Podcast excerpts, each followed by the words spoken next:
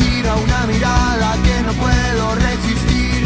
Se aleja con un Johnny que la ayuda a revivir. Despliega movimientos energéticos. 41 minutos pasaron de la hora 11 de la mañana y continuamos con nuestro ciclo de entrevistas. Como lo teníamos pactado, está en comunicación telefónica Pablo Chango Cáceres, expresidente de la Sociedad Rural de Misiones. Chango, ¿cómo nos escuchas? Eh, te escucho muy bajo. Muy bajo. Bueno, ahí levantamos un poquito el volumen, pero empezar a hablar sobre el tema que está preocupando. Hay 12 provincias en alerta por la toma de tierras, incluida la provincia de Misiones. Y ya rápidamente te quiero preguntar si hay preocupación por el sector productivo, por el sector de la colonia de la provincia de Misiones, por posibles tomas de tierras y si se han producido hasta el momento. Mira, este, en el campo y en el sector hay mucha preocupación, primero porque está herida la Constitución Nacional, segundo porque estos fascinerosos se han dedicado a tomar tierra este, sin ningún tipo de escrúpulo, le metieron ficha para adelante. Y esto preocupa a la producción en general, tanto ganadera como agrícola como forestal, acá en la provincia también.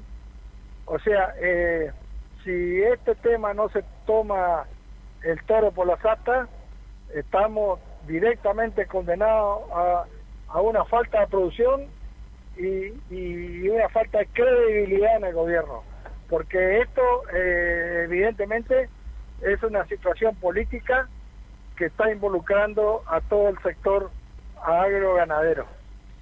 ¿Ya, ¿Ya se produjeron tomas en la provincia de Misiones a lo largo de este año? Mirá, eh, yo la, la, información que yo tengo, que por una cuestión de tiempo todavía no me he ido a ver, a mí lo único que hicieron fue una comunicación telefónica de gente y muy creíbles y le pedí que me pasen más, informa más información en la zona de Guaraní, en la zona de Oberá y por supuesto en Itacabaré y todo y, esa zona. Justamente sí, habían trascendido a través de unos portales municipales la, la toma de tierras, por ejemplo, en Itacabaré. Sí. Eh, Pablo, la cabeza de esto, por lo menos quien se hace visible de esto es Juan Grabois. ¿A quién responde Juan Grabois? Mirá, eh, decían que, respondía al Papa, pero la Iglesia sacó un comunicado, el, Consejo Episcopal sacó un comunicado que, que desmiente todo lo de Grabois y que están en contra de la de, de la toma de tierra. Así que yo este, tengo y, y creo que es una cuestión política neta este, Sin duda es un tema político, pero... Esto de Juan Graboy está, está directamente relacionado con, con la presidencia de la Nación, por un lado, porque el presidente acaba de informar que no es descabellada la situación de, de Graboy, lo que pretende Graboy. Aparte, él tiene el programa Artiga, que no tiene nada que ver. Artiga, héroe uruguayo, héroe de Latinoamérica, este, insinuando al tema de toma de tierra. Eso es un verso de él. Ahora, pero cuando lo escuchamos hablar al presidente, por ejemplo, refiriéndose a lo que pasó allí en Entre Ríos con la familia Echeverre, dice que es un problema familiar, un problema de ricos. Sí, eso, eso y bueno, ahí te das cuenta que es un problema netamente político. Porque el, el presidente, si fuera un estadista, un estadista como nosotros necesitamos, tendría que estar al frente de esa situación y no llegar al extremo de la justicia. Él tenía que haber ido con el helicóptero, con el colectivo, con el auto, o lo que sea, ahí a, los campos de Echeverre y decir, bueno, señores, ahí grabó y qué es lo que está haciendo usted acá, afuera. Entonces, no es así las manos. Esto por eso yo sigo insistiendo que es un netamente político el tema. Ahora, eh, he hablado, he tenido la oportunidad de dialogar con algunos productores, específicamente de la zona sur, y hay mucha indignación. Es más, aseguran muchos que, que, están preparados para cualquier tipo de usurpación, para cualquier pie que se ponga en su terreno privado, abrir fuego. Es duro lo que digo, pero lo, lo he escuchado así por parte de los productores. Y sí, seguro, ¿viste? Seguro. Eso es, Sí, es, lógico, es más fácil hacer eso que contratar a un abogado que, que tenés que andar pagando plata sin, sin qué ni para qué. Está bien, los abogados tienen su, su, su, eh, hicieron su, su estudio, todos los chistes, pero esto ya, por eso te digo, no podemos llegar a un extremo de esa naturaleza, llegar a la justicia en una propiedad que no es. Esta, esta gente no quieren llevar a una Venezuela, a un a una Cuba, ¿es cierto? Eh, Quieren, no sé lo que pretenden. Pero ante esto se puede desatar una guerra civil. Pero por supuesto, este muchacho está equivocado, ¿viste? Como está equivocado el gobierno también. Para mí, eh, si, si el gobierno toma la situación como corresponde, este muchacho no existe. ¿Entendés? Le bloquean enseguida, pero no le quieren bloquear por, por una cuestión social y una cuestión política. Sí, sí, sí, y que responde a, a una de las cabezas o quizás a la cabeza que más votos sacó en esta coalición. Sí, yo creo que sí, porque yo también estoy dudando que esto es una revancha con respecto a la 125. Ah, lo, lo considera así como una revancha de aquel momento en que el Eh, campo se levantó. Claro, porque ya tras cartón de la 125 pasó un tiempo y ya se llamaban elecciones y, y ellos perdieron y bueno, y, y ahora va- van por... Y si no, fíjate lo que dice la Eve Bonafini, ¿entendés? Y si no, fíjate lo que dice el presidente, y si no, fíjate lo que dice el, el, el ratón este de Graboy, este, que está incitando al pueblo a una guerra civil. ¿Quiénes son los que usurpan? ¿Eh? ¿Quiénes son los que usurpan? Mirá, a mí me parece que son, lo que me informaron, que vinieron acá a Misiones, son toda gente del conurbano bonaerense, con tonada de porteño, con tonada de colombiano, con tonada de, de peruano, con tonada de venezolano. Con ¿Entendés? mucha Y, con mucha Y. Acá Sí, sí. llegamos. ¿eh? Así, Chango. Bueno, pero pero no, no lo puedo creer porque si estos estas personas ingresaron a lo largo de esta pandemia había protocolos que respetar. ¿eh? Si estas personas que usted eh, menciona ingresaron a lo largo de esta pandemia, hay protocolos que respetar. Pero por supuesto, por supuesto, lo que hicieron en el campo Luis Miguel Echeverría, ¿entendés? No respetaron los protocolos. Y yo para ir a trabajar acá a un campo, acá en Corrientes, tengo que sacar un permiso y toda una serie de cuestiones. Y, y estos Y esto muchachos, Estos se, estos se mandaron mil y pico kilómetros. o, o- o capaz que pensaron que el aislamiento lo tendrían que hacer en terrenos privados, ¿no? El aislamiento de 15 días y ya se instalaron por las dudas. Y sí, ¿no? Esto con el tema del campo de Luis Miguel Echeverría, yo creo que ellos hicieron un, un ensayo a ver cómo va, como también como el tema de Guernica, acá en la provincia de Misiones, que ya están instaladas y se, y se van a seguir tomando tierra, ¿viste? Se van a seguir tomando tierra. La- Por la- eso yo digo que hay que hay que poner la- las barbas en remojo porque para que esto no suceda. ¿La sociedad rural de la provincia de Misiones ya ha tomado alguna postura al respecto?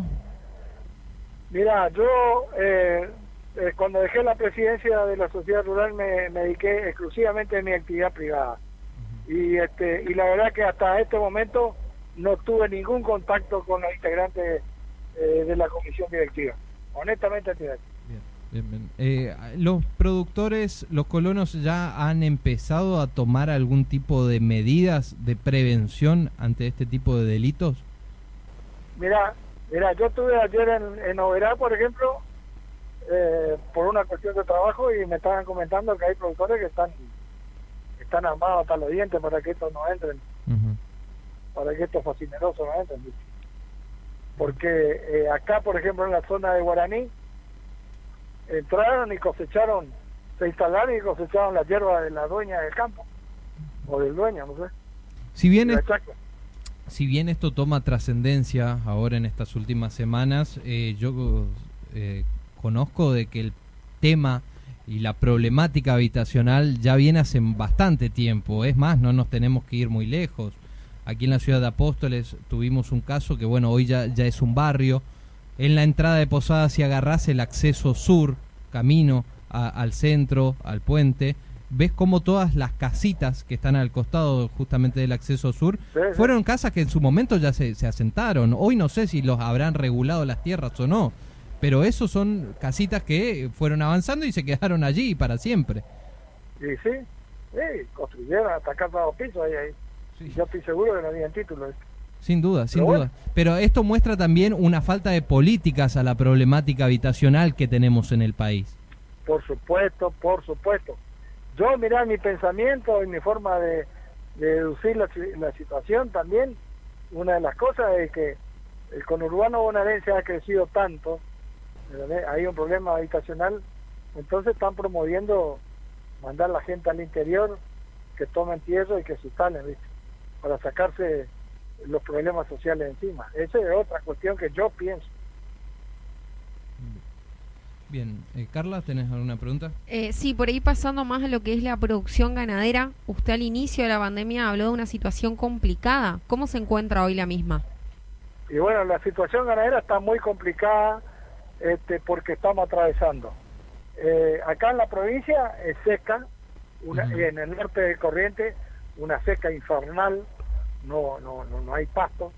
Este, en la zona Pampa Húmeda eh, quemaron campos, se quemaron campos, este, quemaron silos, se rompieron silos, y hay una serie de cuestiones que, que están, que hacen a que la producción ganadera esté en declive. Y en ese caso usted por ahí implementó algunas medidas como alimentación aparte del, del, del pastoreo o qué cuestiones para mantener obviamente esta producción. Eh, claro, exactamente. Se está, hay, hay mucho pedido de alfalfa para darle de comer a la hacienda, de maíz también, por la falta de pasto natural, que es un pasto que en este momento está seco por la sequía. Entonces se está buscando este, alternativas para darle de comer a la hacienda. Chango, la verdad que te agradecemos por tu tiempo, hay mucho para hablar, pero nosotros también ya nos, se nos está terminando el programa. Muchas gracias, ¿eh? Ha sido un placer. Pablo Chango Cáceres, expresidente de la Sociedad Rural de Misiones, y hablando sobre esta problemática que la provincia no queda fuera, la toma de tierras, aquí, por la voz del Chimiray. Lo escuchaste aquí, en la 100.3, la voz del Chimiray. La voz del Chimiray.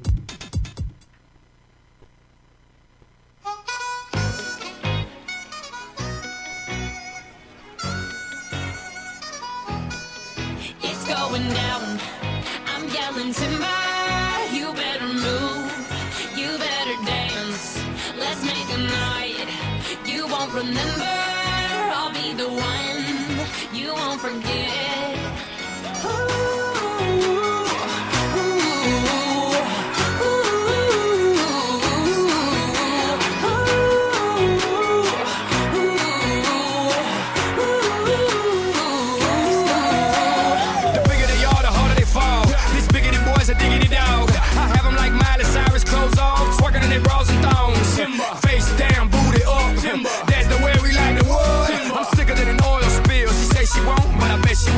Timber. Swing your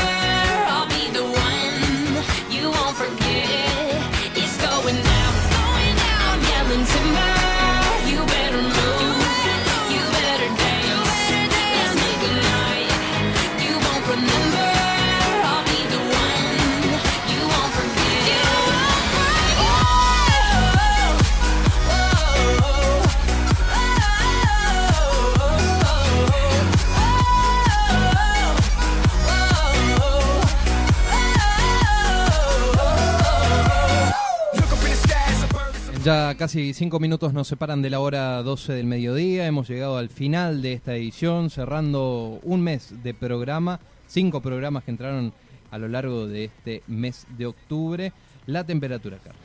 Tenemos 24 grados soleado, va a subir a una máxima de 27-28 grados y 14 grados de mínima para la noche del día sábado. Bien, va a empezar a refrescar cerca de la noche, así que abrigarse. Tenemos eventos, Carla. Así es, antes de irnos, eh, déjame recordarles lo del autocine, el la segunda edición, podríamos llamar, organizada por la Dirección de la Juventud en donde hoy se va a estar celebrando eh, dos funciones totalmente gratuitas, 19 y 15 horas Mulán, 21 y 15 horas Loco Corazón.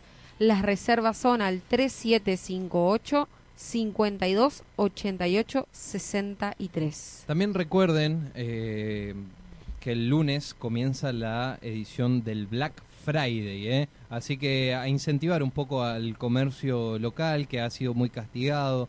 Hemos hablado de varios comercios que han tenido que cerrar a lo largo de estos años, eh, restaurantes muy reconocidos, que lamentamos esta pérdida, así que una inyección de economía va a ser muy bien para el comercio local. Sí, y por ahí déjame recordar, Gastón, un tema importante de las Dale. sesiones del Consejo, Dale. que se aprobó eh, un proyecto de ordenanza de adherir al municipio de Apóstoles a la reglamentación vigente en el ámbito nacional y provincia sobre pólizas digitales. Ah, sí. Así que estar atentos, vecinos de Apóstoles, esto recién comienza, pero ahora eh, se va a poder presentar la póliza en formato digital. O sea, en el celular. Exactamente, lo puedes descargar como una imagen de WhatsApp o te va a llegar al correo electrónico donde también lo descargas. Y tienen que recibírtelo sí o sí.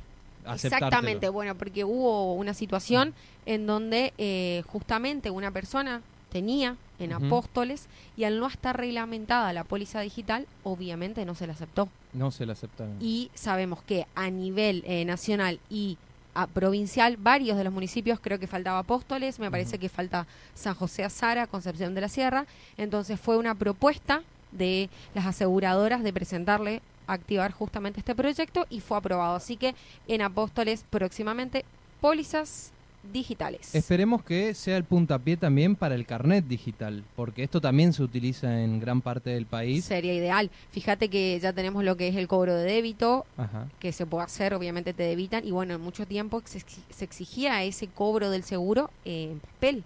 Pero si vos lo debitas, la aseguradora te manda tu correo electrónico, el comprobante del, por ejemplo, seguro del mes de octubre en digital, y por ahí algunos agentes de tránsito no aceptan eso. Debemos tener en cuenta que estamos modernizados y aceptar este formato digital. Bien, perfecto, perfecto. Todo lo que sea avances, bienvenido sea. ¿eh? También eh, teniendo en cuenta que hoy en día eh, nos exigen la aplicación digital Misiones Digital. Claro. Entonces, si nos exigen desde la provincia, ¿por qué no tener eh, lo que es póliza seguro de manera digital? Eh, y también eh, ver una política ambien- ambientalista de lo que es eh, evitar El la papel. impresión. El papel. Entonces estamos tratando de agrupar políticas que tengan conciencia y que sean coordinadas. Amigos, culminamos así un mes de programa. La verdad que ha sido un placer estar junto a todos ustedes. Espero que disfruten de la programación. Gracias por los mensajes que vamos recibiendo, que quizás no le damos mucho tiempo, no, no les dedicamos mucha lectura, porque justamente tratamos de cumplir con el esquema del programa, que es como bien empezamos, con el resumen de noticias eh, tanto provinciales y nacionales a lo largo de la semana, el reporte del COVID en la provincia de Misiones y el ciclo de entrevistas que tenemos. Como mínimo siempre tratamos de meter las tres entrevistas, como en esta oportunidad. Sabemos que es del agrado de muchos porque tuvimos buenos comentarios, Carla. Así es, eh, recibimos varios mensajes de muy eh, gestos positivos, que el programa está espectacular, así que bueno, agradecerles, agradecerle a Gastón por este espacio y nos estamos despidiendo. Nos vamos, Carla. Hasta el próximo sábado, si Dios quiere. Hasta el próximo sábado. Hasta aquí llegó la voz del Chimiray. Buen fin de semana.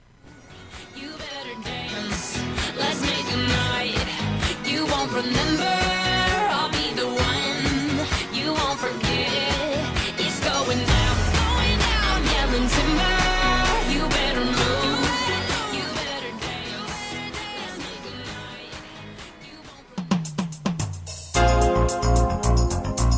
Aquí llegamos. Esto fue todo por hoy. Ya estás informado y actualizado. Esto fue La Voz del Chimiray, con la conducción de Gastón Daza y Carla Bordakiewicz. En la operación técnica, Martín Machado. La Voz del Chimiray. Te esperamos el próximo sábado para una nueva edición.